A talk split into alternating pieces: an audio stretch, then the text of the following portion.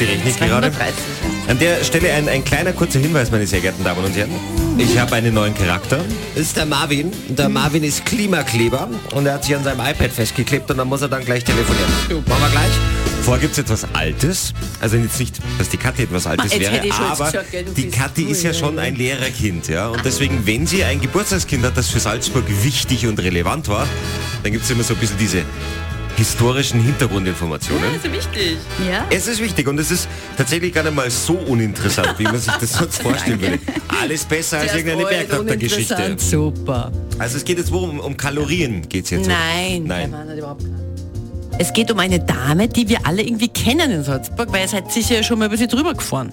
Also über die Brücke, die nach ihr benannt ist. So, und es geht um die Landeshauptstadt, muss ich natürlich zugeben.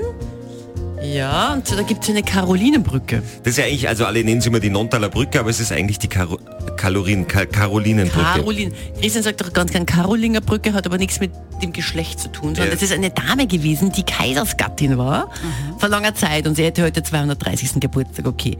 Die Carolina Augusta. Die war aber eine große Mäzenin, ein großer Fan von Salzburg und hat viel getan und unter anderem ist sie quasi die Mama aller, und jetzt kommt's, Kindergärten bei uns in Österreich.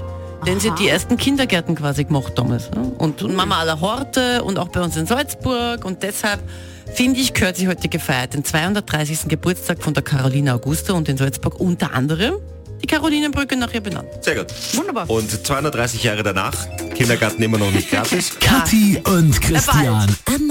Voll cool. Klasse zum Anschauen. Antenne Salzburg.